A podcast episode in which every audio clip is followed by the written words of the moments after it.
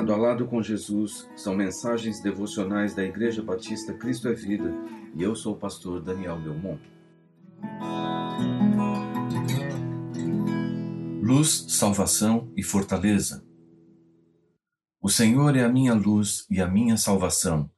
De quem terei temor? O Senhor é o meu forte refúgio. De quem terei medo?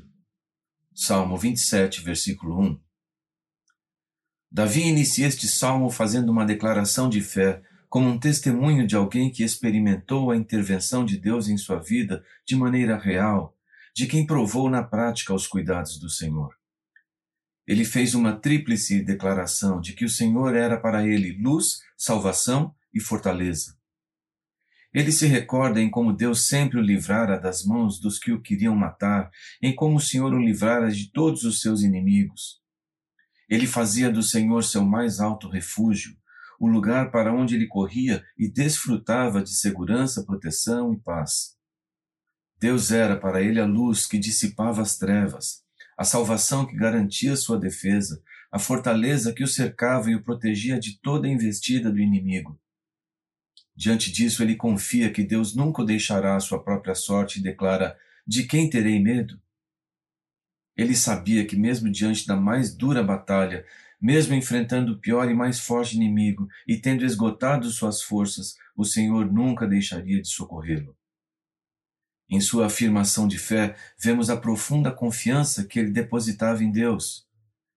Para ele, estar com Deus significava viver plenamente, significava deleitar-se em suas virtudes, na grandeza de seu caráter, em sua generosidade, misericórdia, compaixão, em seu amor. Viver em comunhão com o Senhor era viver em sua companhia, seu acolhimento, sua proteção e segurança. Significava estar com o Senhor, o Todo-Poderoso, o Senhor dos Exércitos, em todo momento.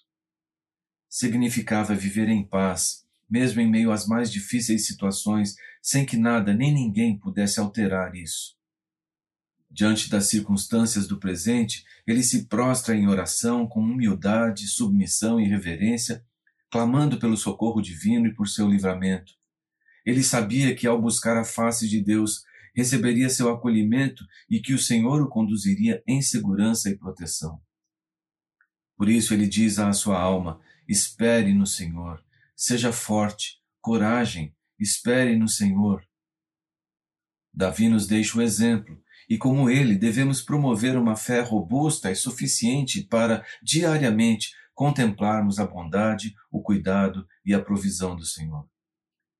Devemos esperar por ele, ter bom ânimo e fortificar-nos em toda verdade com coragem e fé, até fazermos nossas as palavras de Davi: O Senhor é a minha luz e a minha salvação, de quem terei temor? O Senhor é o meu forte refúgio, de quem terei medo? Espere no Senhor, pois Ele é luz, salvação e fortaleza. Que o Senhor lhe abençoe.